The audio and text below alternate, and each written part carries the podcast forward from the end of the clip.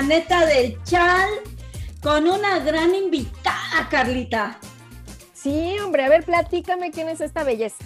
A ver. No, pues fíjate que, fíjate que Alejandra Bravo, yo la conozco desde el 2001 y la conocí también allá por una oficina de college en el, con el partido del NDP. Ella ha sido pues una mujer bastante activista, lleva ya bastantes años desde el 2000 viviendo en, en el área de Davenport, por donde ella ahorita está representando al NDP. Y bueno, se ha preocupado mucho más que nada por el bienestar de las familias, por la parte ecológica del cambio climático, por la tener dinero para poder pagar tu casa, tu renta, tu estos de producir trabajo, lo que está ahorita pues promoviendo el NDP. Y por eso, amigos, los que nos están viendo en Facebook, los que nos van a escuchar en la neta del chao, del podcast, ya saben, aquí nosotras bien chidas con el NDP. Y estamos con Alejandra Bravo. ¡Bravo! Gracias. Sí, qué gusto de estar aquí con ustedes. Gracias por la invitación. gracias a ti. Eh, bueno, Alejandra, pues más que nada, nada más dinos así como en corto. ¿Por qué yo tengo que ir o nosotras tenemos que ir a votar por el NDP? En este país todo lo bueno que tenemos se ha conquistado cuando la gente como nosotros se compromete con el cambio y con la acción colectiva y con algunos eh, representantes aliados adentro del sistema. Eh, porque decir que eh, hasta este los años 60 en este país no, no, existía un sistema de salud universal. Eso fue, ah, se, se conquistó porque en la provincia de Saskatchewan, el NDP demostró que, que podía funcionar, que había que soñar en grande y en, en, un gobierno minoritario con un NDP fuerte, un sistema de salud universal. Hasta los años 70 no existía el sistema de pensiones. La gente, simplemente, en particular las mujeres, sufrían mucho. Gobierno minoritario, un fuerte NDP, un sistema de pensiones en este momento estamos viviendo una crisis más allá de la pandemia, de desigualdad, de catástrofe climática, de, bueno, de, vivienda. La gente no, simplemente no puede eh, siquiera arrendar una vivienda. Esas crisis necesitan unos cambios dramáticos en un gobierno minoritario. El NDP va a impulsar esos cambios porque francamente somos el único partido que estamos dispuestos a enfrentarnos con los intereses corporativos, los grandes capitales que están en la vivienda, en las telecomunicaciones, uh, y um, exigirles que, a que han ganado, eh, se han profitado de manera masiva eh, los billonarios que contribuyen a la reconstrucción para que ésta sea más justa y que no terminemos con más desigualdad en este país. Muy bien, pues muchas gracias. Oye, platícanos, ¿cuáles son las prioridades de la comunidad de Davenport? Definitivamente la, crisis de la vivienda es enorme. Sean personas que son dueñas de casa, saben que sus hijos no van a poder ni siquiera soñar en comprar una vivienda, sino simplemente no van a poder arrendar en momento. Eh, la, gente está preocupada por la situación de, la gente que no tiene simplemente alojamiento y está viviendo en la calle, en encampamentos y el trato que se les da. Eh, entonces hay mucha solidaridad por respecto de esto y segundo, el, mucho miedo por la crisis climática, mucha conciencia de que hasta si no actuamos antes del año 2030, eh, estamos mira, enfrentando una catástrofe que ya, ya empezó con los incendios en British Columbia, con la sequía, con la em, emergencia de calor que eh, experimentamos este verano. Mueren más personas en Toronto ahora de, eh, por el, calor que por el frío, porque la gente más vulnerable, la gente mayor, gente inmigrante, gente que está desprovista de una vivienda adecuada. Eh, también el tema de, la, de la, las palabras que se han dicho, pero la falta de acción en, en, relación con los pueblos originarios. Muchas personas lo comentan, están enfrentando la realidad del colonialismo en el Canadá, ese legado que es nuestro presente, no es el pasado, y quieren un gobierno y representantes que sean muy claros en decir que hay que reparar el daño y por lo menos no, no llevar a los representantes de los niños indígenas a la corte, porque es, eso es lo que está haciendo el gobierno liberal. La gente está cansada de los liberales en Davenport. quieren que se concreten las palabras, que, que se, se vean resultados y hay mucha, mucha ansiedad por el hecho de que los ricos estén cada día más ricos y la gente pobre cada día más pobre.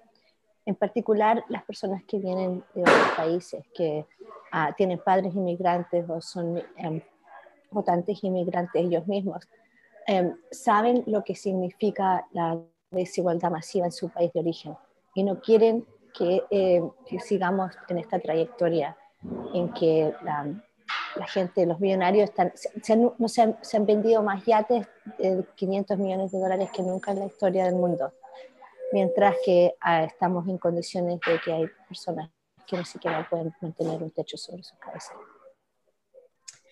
Oye Alejandra, y por ejemplo, ya hablando así como de la zona de Davenport, pero yo también sé que pues el hecho de que representes a Davenport no significa que nada más representes a Davenport. Sé que te has movido por todo Toronto, porque a ti la ciudad de Toronto es como el, lo tienes en el corazón.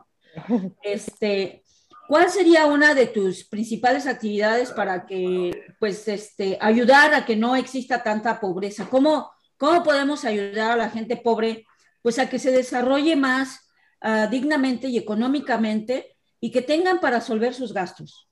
¿Cuál sería una estrategia tuya? Bueno, como dije, que, la, que tener los ingresos para invertir en, en, vivienda, en cooperativas, en vivienda social, en vivienda sin, sin ánimo de lucro. En este país hasta los años 90 el gobierno federal invertía y fue un, gobierno liberal que cortó eso.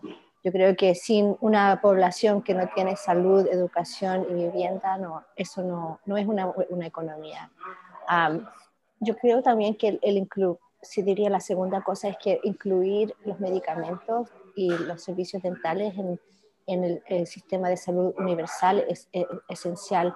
Hay muchas personas que trabajan eh, a tiempo completo, tienen varios trabajos, pero no tienen beneficios.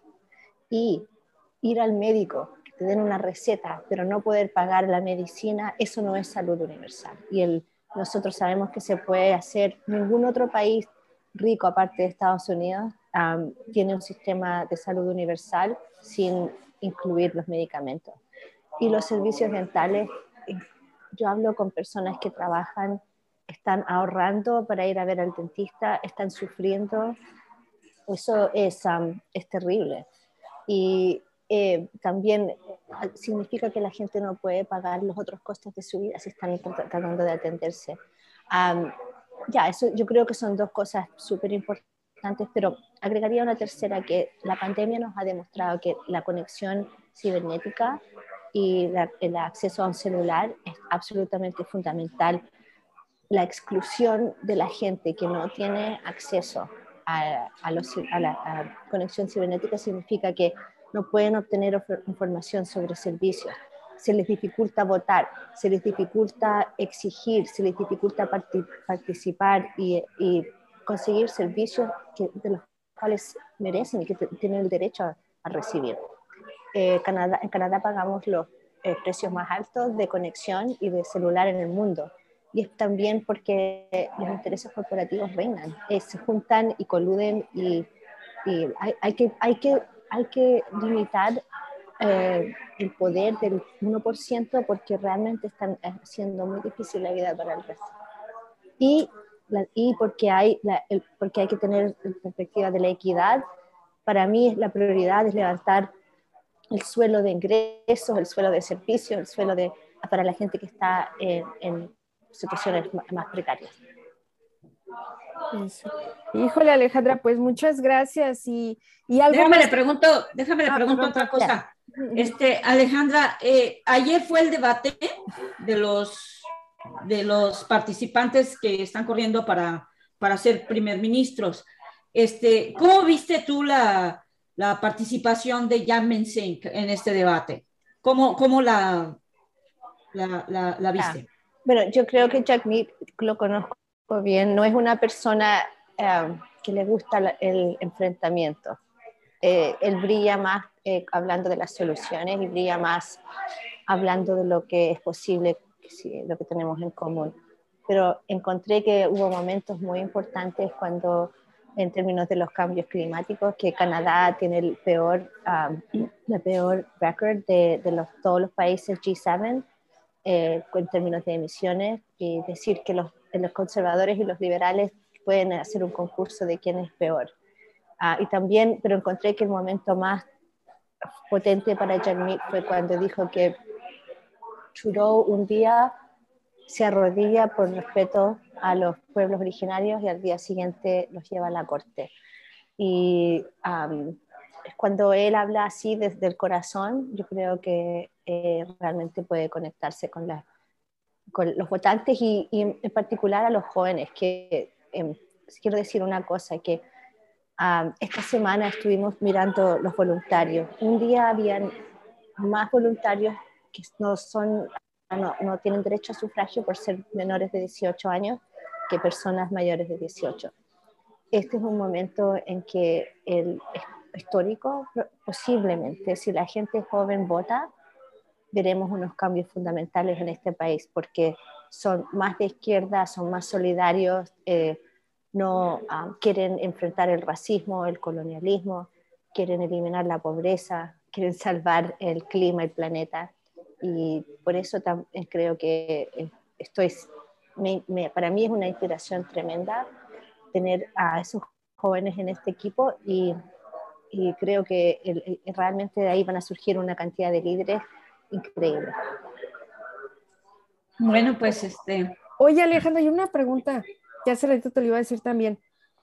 Es, ah, ahora con la apertura de, de, de las fronteras de nuevo, están, están llegando muchos inmigrantes nuevos y muchos también a esta comunidad donde eres candidata, porque es el área latina. ¿Qué tipo de apoyo eh, quieres brindarles a todos aquellos que están llegando, sobre todo familias, están llegando muchas familias?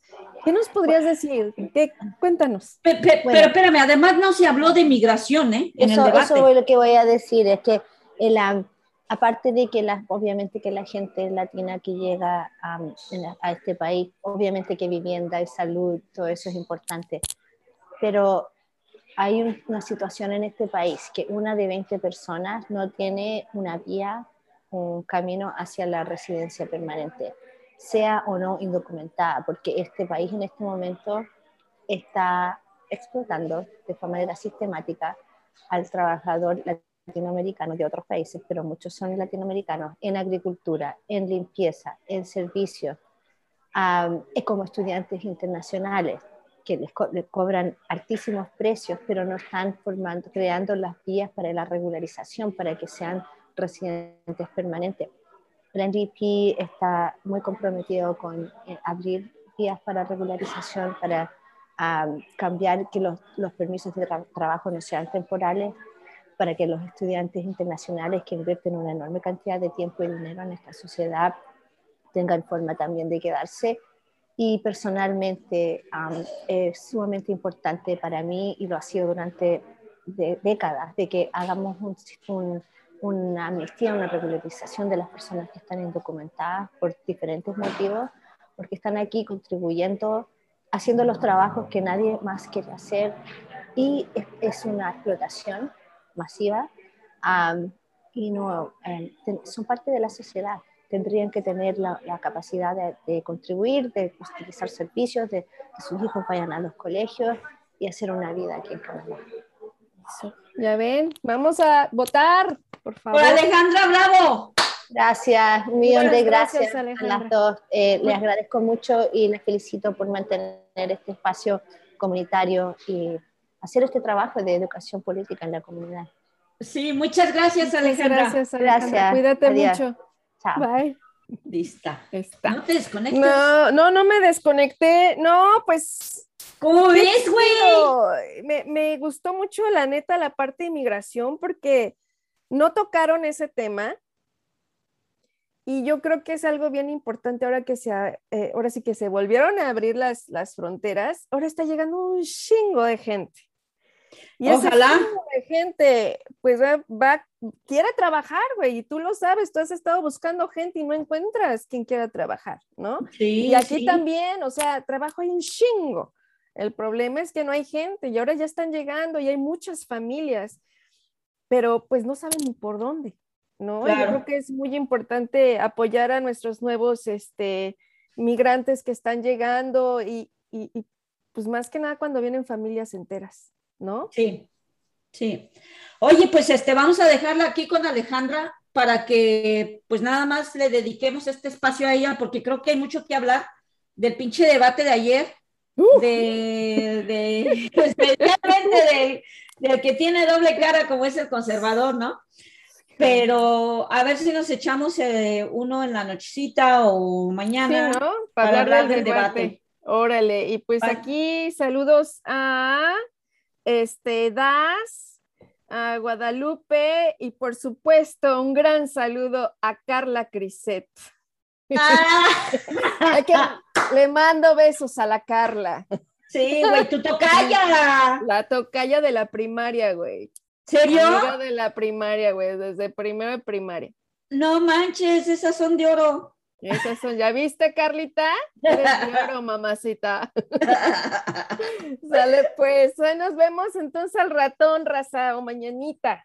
Sí, mañanita noche nos vemos para ahí hablar del. Yo creo que a ver si te, si te dejan los niños hablar en la noche, güey. Sí, güey, las duermo, este, ya sabes que las canso para que huelan que, que me voy a ir y no se duerman hasta las nueve, güey.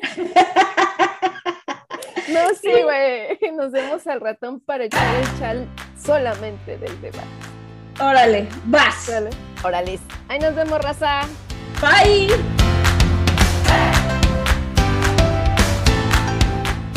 Esto fue La Neta del Chal. Pláticas del lavadero con Carla Fernanda y Alex Flores. Nos vemos, raza.